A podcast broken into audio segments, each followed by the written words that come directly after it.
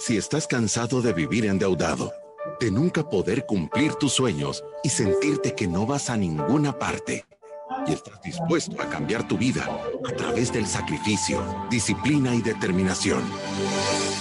Este es tu show.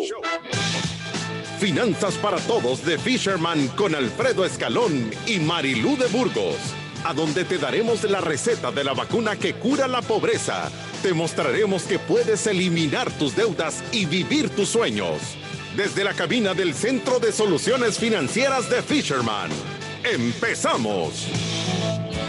Empezamos en Finanzas para Todos, un día miércoles, llevando educación financiera a todas las familias salvadoreñas. Queremos enseñarle a las personas cómo relacionarse con el dinero para que al final de su vida esto sea solo una herramienta para ejecutar sus sueños. Si usted anda buscando ese tipo de respuesta, este es su show. ¿Qué tal, Marilu? ¿Cómo estás? Bien, este es nuestro programa 639, Alfredo. Gracias a todas las personas que nos están sintonizando a través de la Club 92.5. Recuérdese que estamos en vivo todos los días de lunes a viernes de 12 a 12 y 45 y también estamos transmitiendo a través de Facebook Live donde varias personas ya nos sintonizan. Si a usted le gustan nuestros programas de Finanzas para Todos y quiere escuchar alguno de los 639 que tienen un montón de temas de, de deudas, cómo tratar con cobradores, cómo hacer mi fondo de emergencia, cómo hacer mi presupuesto, cómo empezar a invertir, puede buscar el tema que más le interese. Tenemos nuestros podcasts en Spotify, en iTunes y en Deezer y también tenemos nuestro canal de YouTube a donde subimos varios de nuestros programas.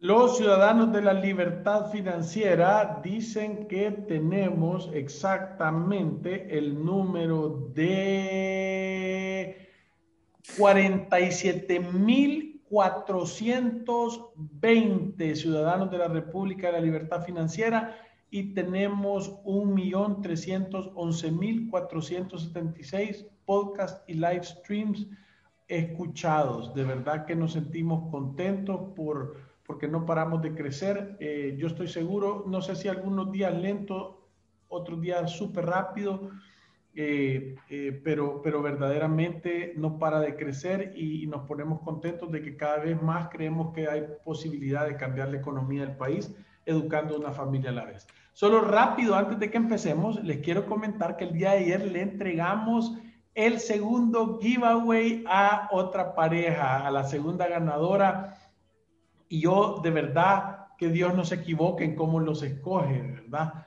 Porque vino esta pareja, la que se la ganó fue ella, embarazada de dos, tres meses, cuatro meses, o le faltaban dos meses.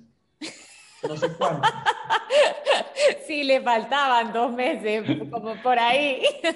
Pero, pero, pero yo no les puedo explicar la familia me sentí tan contento de, que ellos fueran los ganadores, de los dos ganadores, porque los dos eran un ejemplo, eran personas que habían recibido, imagínate esta casualidad, las dos personas estas, las dos trabajaban en empresas diferentes y las dos habían recibido una charla de educación financiera con el programa de bienestar empresarial.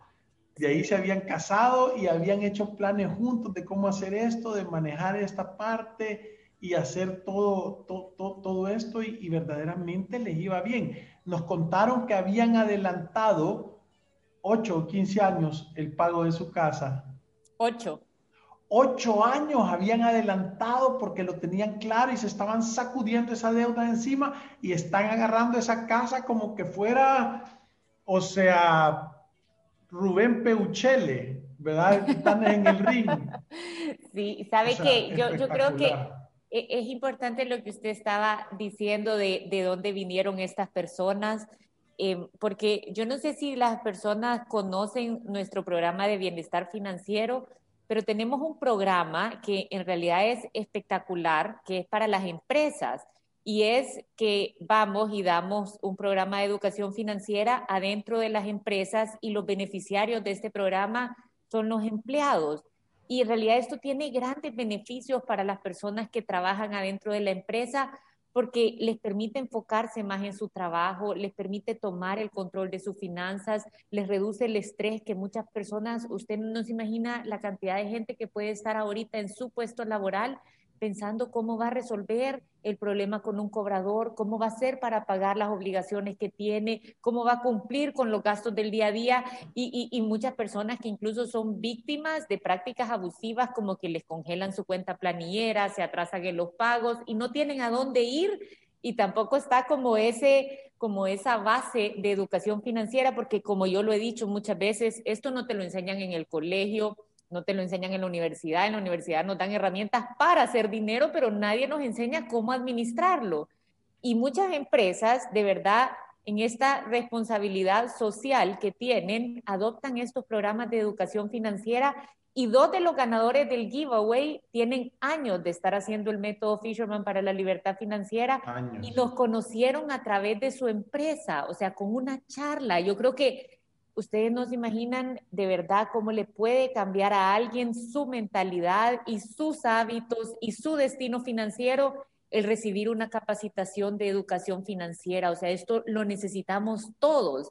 Entonces, ahí está ese programa disponible. Si usted quiere información sobre este programa de bienestar financiero para llevarlo a su empresa, puede llamar al 7802-4368 y decirle, mire, quiere información de cómo se dan charlas adentro de las empresas porque es un programa que en un solo, eh, que, en un solo esfuerzo abarca un montón de gente, Alfredo.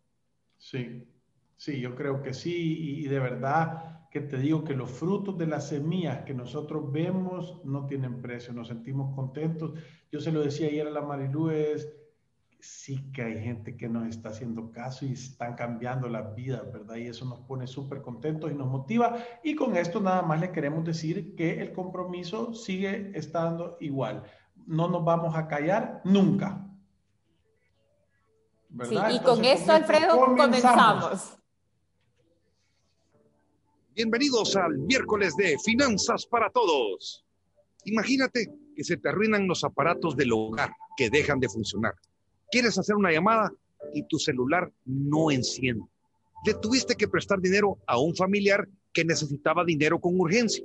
Te salió un viaje de imprevisto. Se te arruinó el carro. Ya no enciende tu carro. Cualquiera de estas situaciones puede ser vista como una emergencia. Y nosotros estamos acá para aconsejarte. El tema de hoy es cómo empezar de nuevo un fondo de emergencias después de haberlo usado. Y con gusto saludamos a nuestros expertos de Fisherman, Alfredo Escalón y la elegante guerrera de las finanzas personales, Marilu Ríos, de Burgos. Elegante guerrera de las finanzas personales. Ay, sí, sí, tiene razón, Memo. Guerrera. todo, lo, todo lo que dice. Alfredo, ahora vamos a hablar del fondo de emergencia porque hemos recibido varias consultas Creo que las, las más comunes es a dónde ponerlo, cómo lo empiezo, cuál es el tamaño que debería de, hacer, de, tener mi fondo de emergencia. Y otra que muchas veces se nos olvida hablar de esto, pero como, como bien dice Memo, las emergencias nos pasan, usamos ese fondo de emergencia y después cuál es la manera correcta de volverlo a o sea, cuál es la acción que debería de tomar en estos siete pasos para mantener mi fondo de emergencia siempre con el nivel que hemos, que, hemos definido.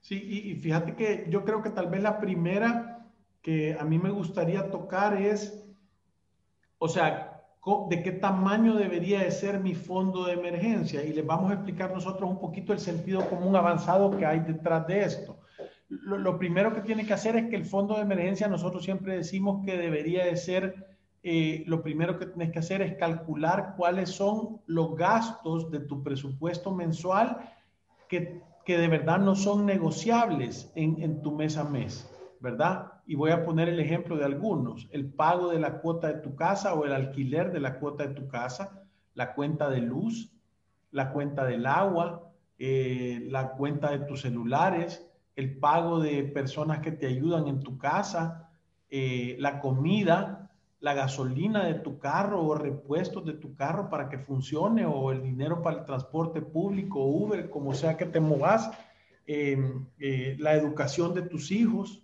las medicinas, em, eh, ropa si es que necesitas, ¿verdad? O sea, hay veces que uno compra ropa por gusto o por ganas y, no por, y no porque lo de verdad necesitas.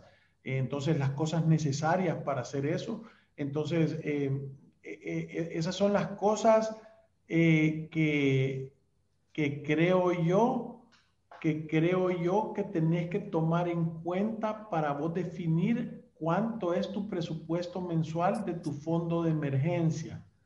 Ahorita voy, Marilu, ya lo voy a quitar el ruidito ese que ya que, que me.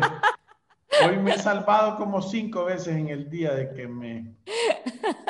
Ahora, le voy a decir, por eso es que nosotros decimos que esto es sentido común avanzado. O sea, ustedes tienen que pensar que su fondo de emergencia tiene que cubrir sus gastos necesarios de vida ante una situación que se nos ha salido de control. Así como decía Memo al principio en la introducción del programa, de repente pueden ser cosas no tan grandes como que tenemos que hacerle una reparación al carro y vamos a usar un poco de nuestro fondo de emergencia, o se nos arruinó el teléfono y tenemos que sustituirlo por otro, pero de repente pueden ser cosas bastante grandes como que uno de la familia o el único de la familia pierda su empleo o cosas bastante grandes como las que vimos en marzo del año pasado, en donde estuvimos en una cuarentena y hubo paro de actividades, suspensiones de contratos laborales y muchas personas perdieron su fuente de ingreso.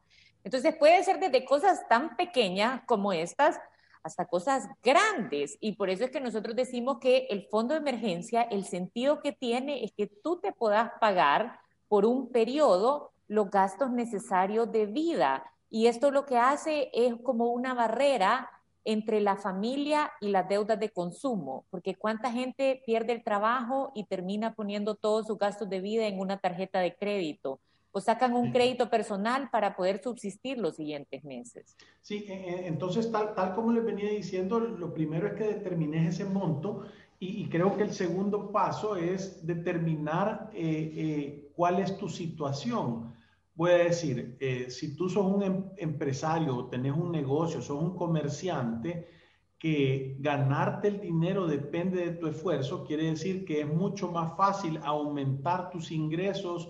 Nosotros tenemos personas que dicen, no, es que yo puedo aumentar mis ingresos, me tengo que rebuscar más, voy a trabajar un poco más este mes y, y de verdad lo logran aumentar.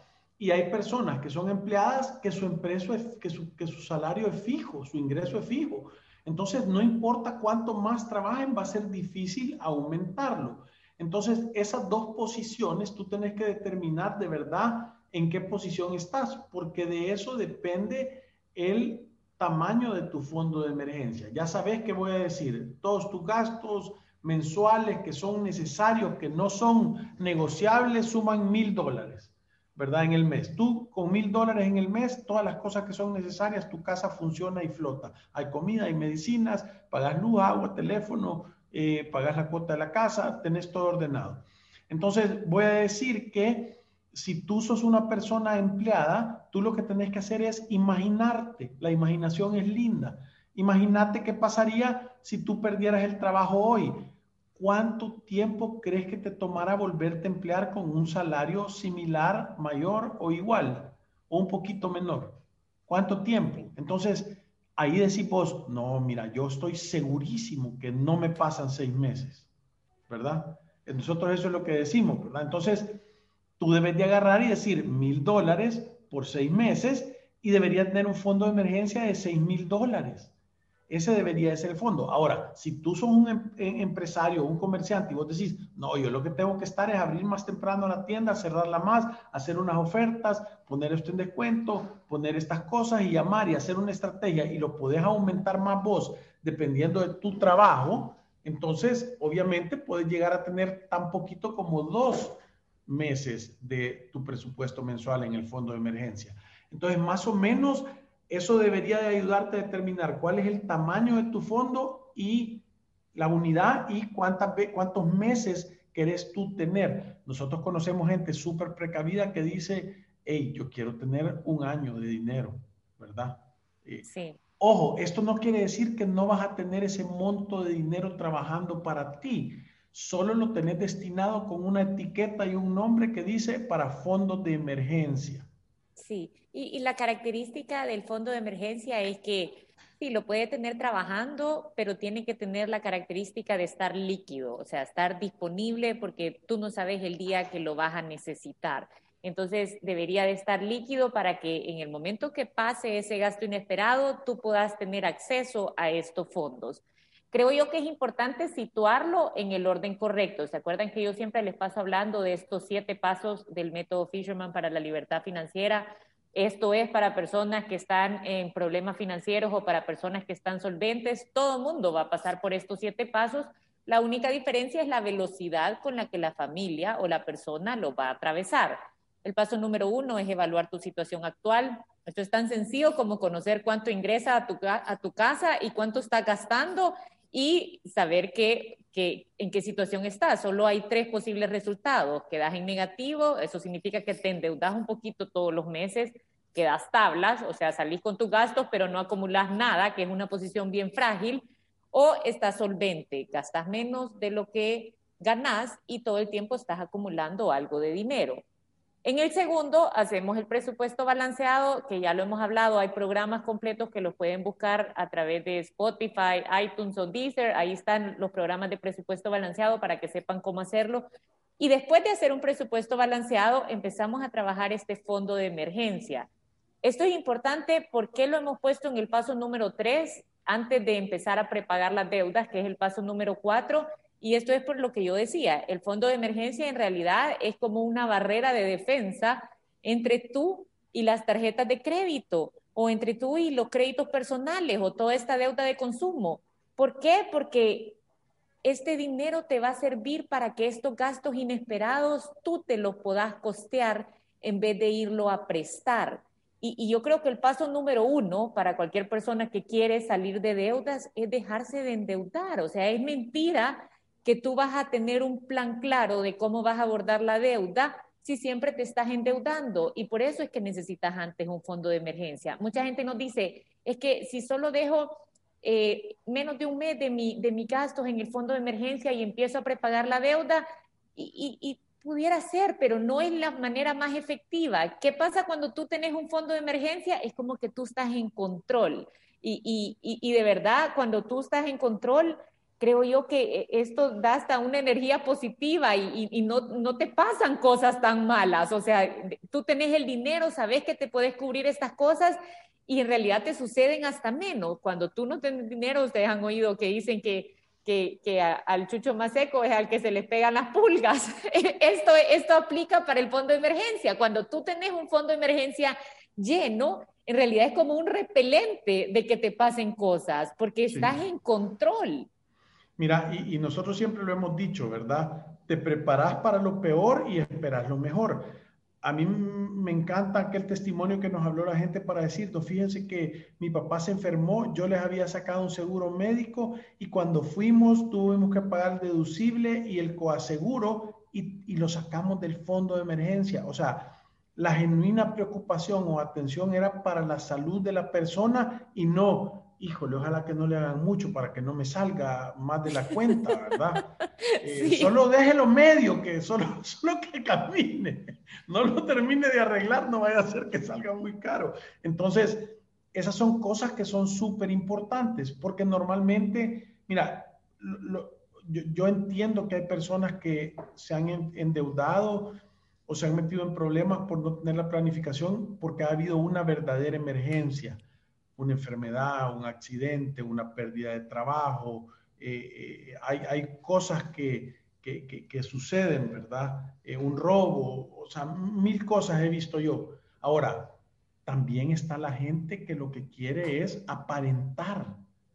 Y, y, y vos lo ves, ¿verdad? Vos ves ahí las tres parejas estas y, dos sabes que son personas que tienen dinero y que todo, y anda una ahí metida atrás queriendo aparentar algo que verdaderamente no es, es por puras inseguridades, queriendo llenar cosas y, la gente termina por tener ese estilo de vida endeudándose.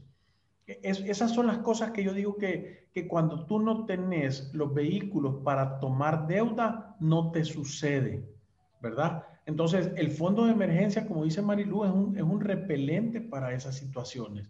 El fondo de emergencia verdaderamente lo que te viene a hacer es que te viene a crear una barrera entre, entre tu estilo de vida y las deudas. No permite que se pase. Es como tener un chaleco antibalas en una balacera. ¿verdad? Porque los balazos van a caer, las pedras, la, la, vida, nosotros te garantizamos que vas a tener días de... Yo, a mí me da risa porque yo eh, conozco a gente que viene aquí en las primeras reuniones y, a las primeras reuniones tal vez hasta mal le hemos de caer. Eh, porque yo le digo, ¿qué tal? ¿Cómo estás? Bien, aquí, mira que ya vine y ya tengo mi trabajo y no sé qué. Yo le digo, prepárate, lo vas a perder tres veces en tu vida. O sea, la persona promedio pierde su trabajo tres veces en su vida si es empleado. Eso es promedio, mínimo. Sos un gran dedicado, no sos un, o sea, le pones coco, sos responsable, sos ordenado y sos bueno para hacer tres veces en tu vida vas a perder el trabajo. Sos algo desordenado, no le pones coco y eso y muchas más veces, ¿verdad? Pero, pero, pero entonces, si ya sabes que va a suceder, prepárate para ello. Te tenés que preparar para ello y, y, entonces, eh, después de que hablamos ya de por qué y de los montos y de cómo lo tenés que hacer, la otra cosa es qué tan rápido lo podés crear. Nosotros recomendamos que agarres el 5% de tus ingresos y que siempre vaya destinado a un fondo de emergencia. Eso quiere decir que cada 20 veces que te paguen, entonces tú vas a tener un mes enterito de salario salvado.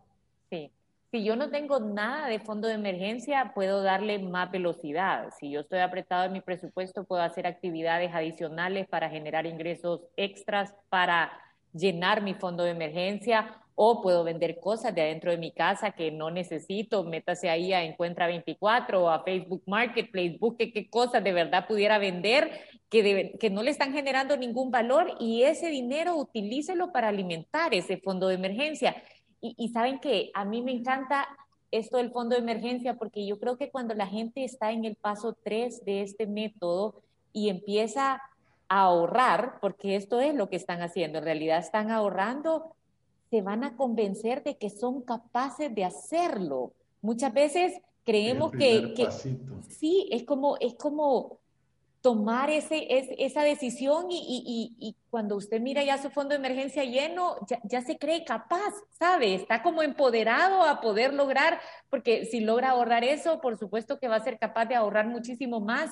Y siguiente paso es eliminar las deudas, siguiente paso es tener una estructura de gestión de riesgo adecuada. Y siguiente paso ya es convertirse en inversor. Y eso le puede durar durante toda su vida, pero Empieza desde que nosotros nos creemos capaces de poder nosotros construir nuestro propio fondo de emergencia. Ese es como el primer ahorro que las personas tienen. No, y, medirlo es espectacular. la persona que, el esposo de la persona que ganó ayer el, giveaway decía, fíjese que yo hice una tablita en Excel y entonces cada vez que le pongo 20 eh, dólares me daba cuenta lo que, lo que me ahorraba en tiempo. Entonces decía, Fíjese que puse 30 dólares y me ahorré tres meses de, cuota.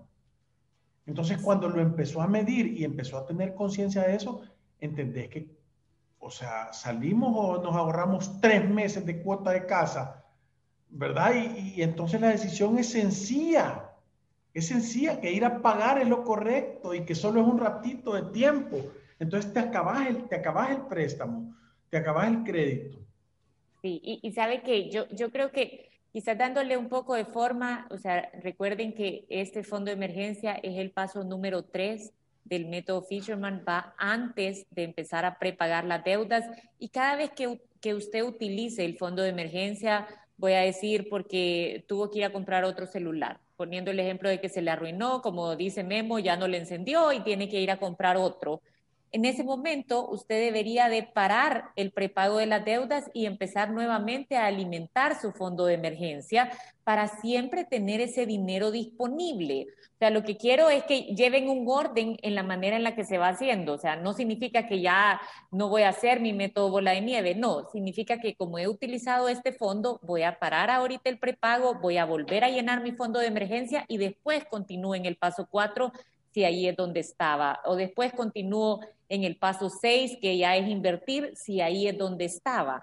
Pero el fondo de emergencia no es para algunas familias y para otras no, es para todas las familias, o sea, todos deberíamos de tener un poco de dinero líquido para atender ese gasto inesperado que nos va a llegar, lo único es que no sabemos cuándo. Y hemos puesto nosotros varios instrumentos ahí a la, a la orden de las personas que creo que cumplen con los requisitos para tener un fondo de emergencia.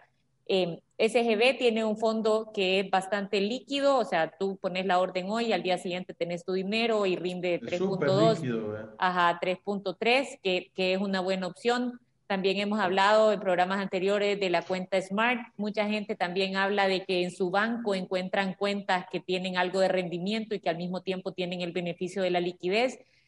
O sea, todos estos instrumentos sirven. Usted tiene que encontrar uno que funcione en su estructura, que se sienta cómodo con él y que sepa que tiene ese dinero a la mano, que el día que usted lo necesite usar, ahí va a estar. Esa debería de ser como, como un fondo de emergencia como nosotros lo recomendamos o como el método lo recomienda. Sí, y, no, es, no es opcional. Las emergencias le van a pasar. Es que es imposible y yo solo quiero que le digo le quiero decir cuál es la diferencia de personas que nosotros las tenemos como ciudadanos de la República de la Libertad Financiera y que tienen sus fondos de emergencia de 6, 7, 8, 9 meses, ¿verdad? Y que lo tienen ahí súper bien. Eh, y, y ante esta pandemia que pasó.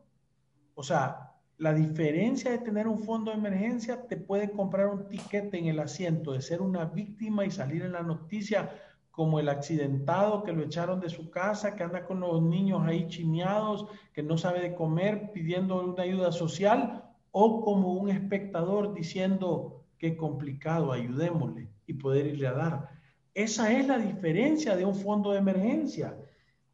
Se cambia la posición que la situación te puede agarrar, porque tú no puedes, tú no puedes evitar, como yo ya lo dije, los altos y bajos. Fíjese que la Biblia eh, cuando dice el, tema de las siete años de vacas flacas, el sueño del faraón y los siete, siete vacas gordas, eh, el que le interpretó el sueño fue José y le dijo, es que van a venir siete años de súper buenas cosechas, vacas gordas, y de ahí decía que las vacas flacas se comían a las gordas y no engordaban.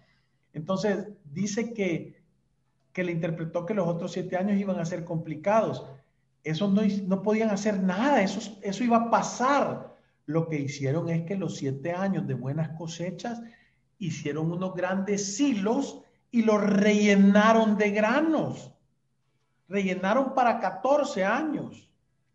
Entonces, ¿qué pasó? Que cuando toda la gente andaba muriéndose de hambre porque la hambruna esa le pegó a todo el mundo, ellos tenían, tenían suficiente para darle a su pueblo y para darle a los otros que llegaban. Entonces, ¿en, ¿a dónde se quiere poner usted? ¿Qué asiento del espectáculo en la vida quiere comprar? ¿El, el, el, el que lo tiran a los leones o el, o el que está aplaudiendo ahí? Y, y, sabe que yo, yo, yo siempre trato como de poner esto con ejemplos, o sea, que, que nos queden grabados. Y, y volviendo a este tema de la pandemia, yo creo que en ese momento ya no había nada que discutir acerca de un fondo de emergencia. Después de esta experiencia, si uno piensa que no es necesario tener un fondo de emergencia, es porque está loco, ¿me entiende? Porque no aprendió nada de lo que hemos vivido o de lo que ha pasado o de cómo circunstancias totalmente fuera de nuestro control pueden afectar directamente nuestra vida. Como decía mi profesor en el colegio, pasó de noche. Sí, ahora hay un montón de personas y yo me acuerdo que yo tuve varias horas de consulta con personas eh, me acuerdo una familia que su principal ingreso venía de una aerolínea y obviamente pues estaban suspendidos y no tenían ni fondo de emergencia, nos escuchaban en la radio y habían ido, imagínense la, la desesperación. Y estos son casos, o sea, de la vida real, habían ido a comprar súper para un poquito más de un mes, todo con la tarjeta de crédito, porque o sea, sabían que necesitaban comer, pero no sabían qué, qué, más podían hacer y la tarjeta de crédito era en ese momento la única solución. Ahora, esto es falta de planificación, eso es falta de, de, no sentarse y decir, yo, yo tengo que tener este dinerito por cualquier cosa porque yo sé que este gasto inesperado va a llegar y como no sé cuándo, pues lo mejor es estar preparado. Ahora, váyase a esta tarjeta selectos que tanto recomiendan y todo el mundo se siente tan feliz porque le aplican un descuento y todo. La, tasa de interés de esa tarjeta de crédito, la última vez que yo la vi, era como el 47%. O sea, es altísimo, altísima. Si usted va y hace un súper de 150 dólares con esa, con esa tarjeta de crédito, ese súper le termina costando como 300 dólares, ¿me entiende? 350 dólares. Si usted compra 150 dólares de comida y por no tener la capacidad de pagarla de contado, se está exponiendo a pagar 350 dólares por algo que costaba 150. Entonces, ese es el costo real de no tenerlo, pagar dos o tres veces el verdadero valor de las cosas. Yo no quiero poner a mi familia en una situación, Alfredo, en donde tengo que ir a financiar algo tan necesario como mi comida al 47% de tasa de interés. Sí, es, es, es, verdaderamente una posición complicada. Yo, yo creo que ha quedado súper claro. Si tienen preguntas eh, sobre el fondo de emergencia o sobre cualquier duda que les haya quedado, por favor, 7802-4368 o los comentarios en el live stream del Facebook, que veo que están conectadas bastante gentes. Y con eso nos vamos a ir a una pausa comercial.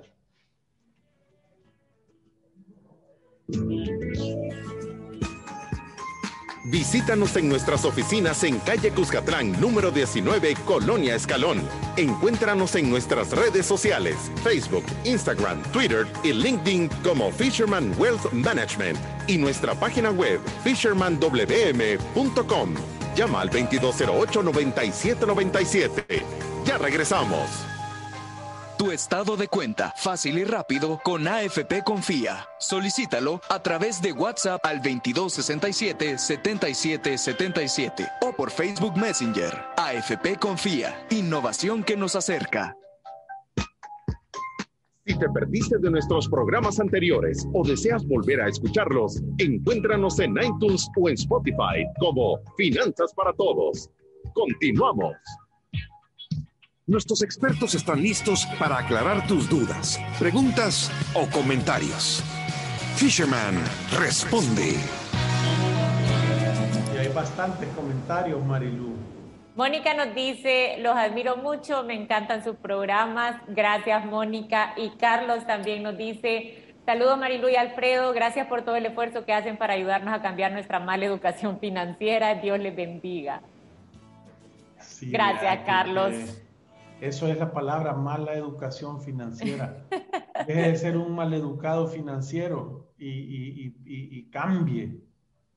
mire, de verdad, yo creo que este programa, yo creo que sí ha ayudado a muchas familias porque siempre nos llegan los testimonios, pero creo que lo más importante es que todas las personas que nos escriben, que nos cuentan su testimonio, están convenciendo a otro montón de personas que esto es posible. Así que yo, de verdad, este miércoles de testimonios, ahora no nos han mandado testimonios para compartir, pero yo animo a todas las personas que nos escriban su testimonio, porque Alfredo, cada vez que hemos leído uno, creo que han sido los mejores programas de finanzas para todos. Sí, sí, sí, de verdad. Eric nos dice, desde que los comencé a escuchar, mi vida económica ha cambiado para bien. Aquí hay un testimonio. Ahora que llevo bien mi presupuesto, siento que mi vida está mejor. No acumulo deuda, pero sí salgo tablas y estoy saliendo con mis deudas. Es que eso es. Y, si, si lo seguís haciendo, el día que acabes, se te va a empezar a acumular el dinero y tu vida te va a cambiar. Es que no hay otra salida. Es que esto es matemática pura y dura. Vidal nos pregunta, buen día, no recuerdo si aún está lo del impuesto a los movimientos bancarios o saldos en los bancos, ¿saben de ello?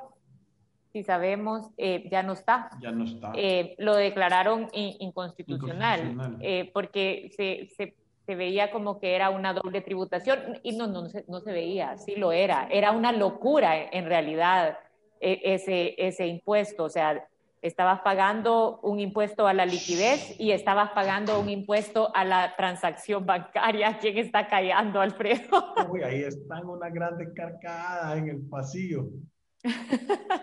estaba el impuesto a la liquidez y estaba el impuesto a la transacción bancaria y ese dinero, o sea, era el dinero que tú ya habías pagado impuestos por haberlo ganado o por haberlo generado. Yo no sé si a ustedes les pasó cuando eso estaba, pero en realidad era bien frustrante ver que tú querías mover dinero. Por ejemplo, yo con mi esposo queríamos pasarlo, yo le quería pasar dinero a él o él me quería pasar dinero a mí y nos pasaban un impuesto por eso, ¿me entiende? Entonces, y si uno quería reclamar, entonces tenía que hacer un formulario y el banco no le podía hacer la devolución porque ese dinero ya lo había pagado como tributo, entonces era un relajo. Gracias a Dios ya lo quitaron.